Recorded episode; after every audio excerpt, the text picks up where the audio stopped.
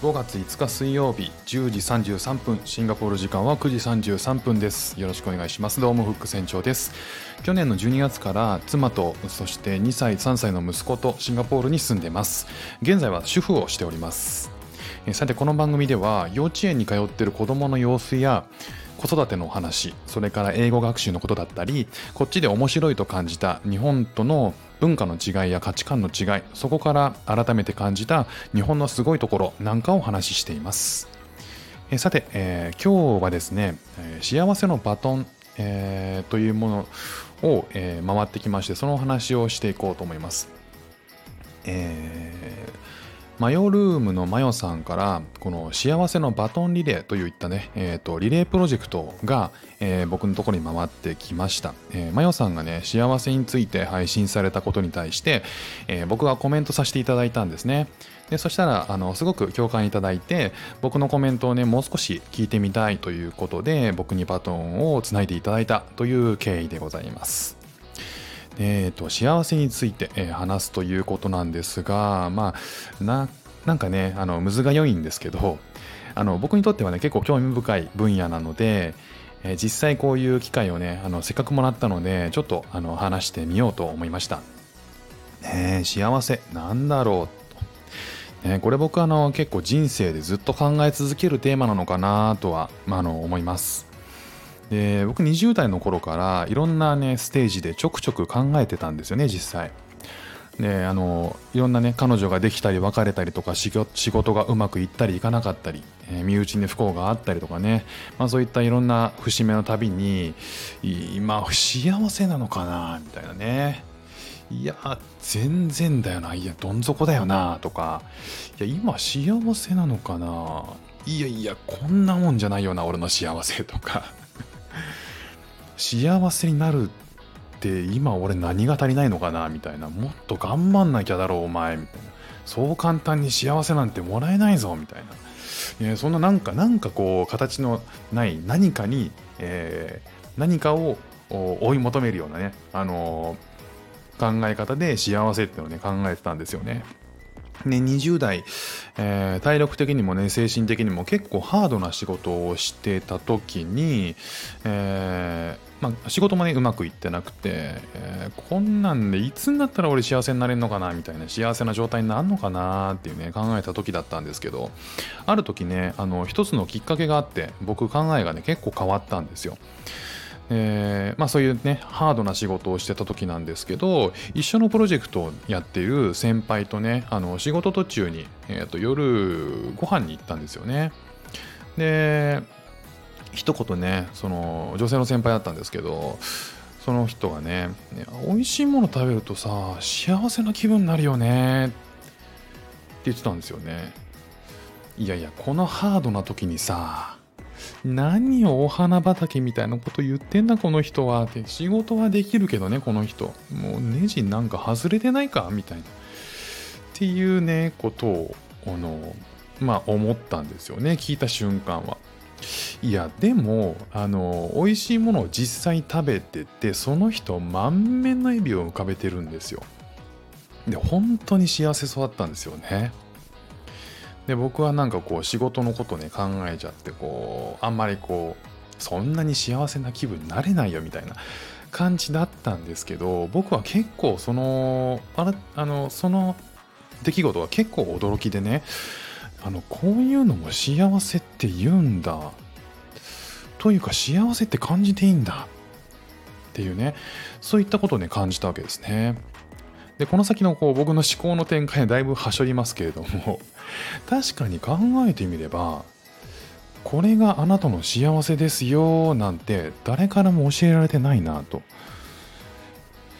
この先輩がねめちゃくちゃ幸せに感じることを僕は幸せだっていうふうに定義してないだけなのかなって。あそうか。幸せって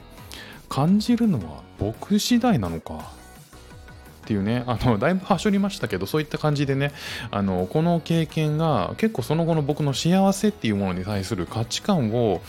うん、変えてくれた気がしてるんですよね。でそれまでって幸せな状態っ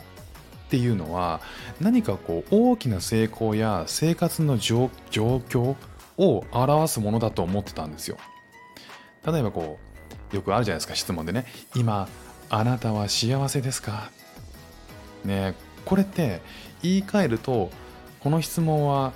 あなたの人生は常に幸せに満ちてる状態ですか？だと思ったんですよ。いやだとしたらいやじゃあ僕はあの何を買ったら今ないもので何を買ったらいいんだろう。何を得たらいいんでしょうか。何を達成したら幸せになれるんでしょうか。いやこれからさらに何を頑張ればいいんでしょうか。いつ幸せというものが手に入るんでしょうか。幸せってどこにあるんですか。いやそんな風にね思ってたんですよ、ね、このあの体験はね僕の中でこう衝撃が走ってこの人幸せのスイッチ入ってるって美味しいもので気持ち満たされてるってことやなと。幸せになってんのか。ということはこのこの域に達その域に達するかどうか幸せの域に達するかどうかってもうその人次第やんみたいな。達したらめっちゃ得やん。簡単やん。っていう風になんかねどっかで思ったんですよね。だからこう幸せのスイッチっていうのがもし心の中にあるんであればそれを発動させるのはもう自分次第。そしてこうスイッチを押せる機会は多い方がいいよなって思ったんですよね。だから誰もがこう幸せで満たされたいじゃないですか、まあ、もちろん中にはハングリーでなきゃいけないってね。あのそんな簡単に幸せなんて手に入るもんじゃないってね言う人もいると思うんですけど僕はねあの日頃から幸せを味わいたい人なんですよ。だから、えーと、実際今僕はねあのめちゃめちゃ小さなところに幸せスイッチがあります。例えばえっ、と僕銭湯が大好きなんですね。今シンガポールで銭湯入れなくてすごい辛いんですけどもう熱々のお湯にね入ってえー、サウナに入って、ね、水風呂に入ってそのこう繰り返しをしたりしてもう最高に幸せを感じるんですよね。熱いお湯入ってバーって入ってる時にめちゃめちゃ幸せを感じてもう最高だなって思ったりするんですよ。あとはコーヒーが好きであの初めて入ったね喫茶店のこうマスターの雰囲気が良かったりとかそこで提供されたコーヒーが美味しかったりすると最高に幸せ感じるんですよね。あと例えば土日の朝にねあの落ち着いて家族で朝食を食べる時間とかも最高に幸せ感じるし子供が寝た後にもう寝る間の寝る前のね数十分妻と話せる時間が持てたりとかするとね最高に幸せを感じたりします。まあ、あの気をつけてることっていうのはこの幸せの行き地を上げないことだなって思ってます。この行き地っていうのはあの特定の反応が生じたり切り替わったりしたするとかの変化が生じる値のことなんですけどこの幸せの値をね行き地を上げないこと。つまりこうスイッチ発動条件を難しくしないこと。これ結構僕重要だなってあの常に思いながらあの生きててスイッチが数年に1回とかだとどんどんどんどん錆びちゃうんでね動かなくなっちゃうと思うんですよ。であとはこうどんどんねその行き地上げてしまうとちょっとや外ではね満たされなくなって幸せ感じにくくなると思うんですよね。例えばその高級ホテルに行って高級な、えーと、ディナーを食べて、えー、もうもう夜景をね、あのー、見てこれいいな幸せだなってね感じるその非日常ってなかなかこう経験できるものじゃないしそんなに機会は得られないしね。じゃあ一回そういったものでねあの幸せを感じるとさらにもっと次行こうってなっちゃう気がするんですよね。だから僕はこう行き地を低く保ちたい。慣れないようにねあのその幸せに対して慣れないようにしたいと思っています。でスイッチがね大きすぎてどんどんどんどん大きくなっていくとねちょっとやそっとじゃ切り替えられなくなっちゃう気がするんですよね。頑張って頑張って山に登った時に手に入れられるものが幸せだっていう人もいると思うんですけど今あるものを最高に幸せと感じることができたらその方がね人生でたくさん幸せを味わえるし感じられるし僕はねなんかこうお得な気がしちゃうんですよね。まあそんなところで僕の幸せについての話は、えーと終わりにしたいと思います。はいさて、えー、この、えー、マヨルームのマヨさんからねいただいたこの幸せのバトンリレーなんですけれども次にバトンを渡す人は、えー、スタイフを始めたタイミングがほぼ一緒の、えー、文ちゃん、ね、に渡したいと思います、えー、この方なんと、えー、4人の男子を男の子を、ね、育てる最強ママ配信者なんですよね。もう暴れん坊でいたずらっ子の子供たちとの台風のみたいなね毎日を解説する彼女の配信なんですけどもう生命力めちゃめちゃ感じてて あの元気づけられるんですよね。もうどんな風にその幸せについて考えてるのかっていうのを僕ねあの聞いてみたいなっていう風に思いました。もしね受け取ってくれればですけどね。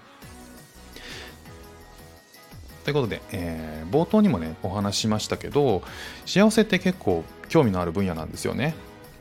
僕からすると。でみんなねやっぱ価値観が違うからみんなあのいろんな考え方があって面白いなと思っててで僕今シンガポールにいるので多文化だったり多国籍のこの国の、えーと、海外の人は何を感じてるのかなっていうのをね興味があるのでいろんな人にねこう幸せについてインタビューしてみたいなと思ったりしました。ということで、えー、幸せのバトンリレーの、えー、配信をしてみました。今日も聞いていただいてありがとうございました。ではまた。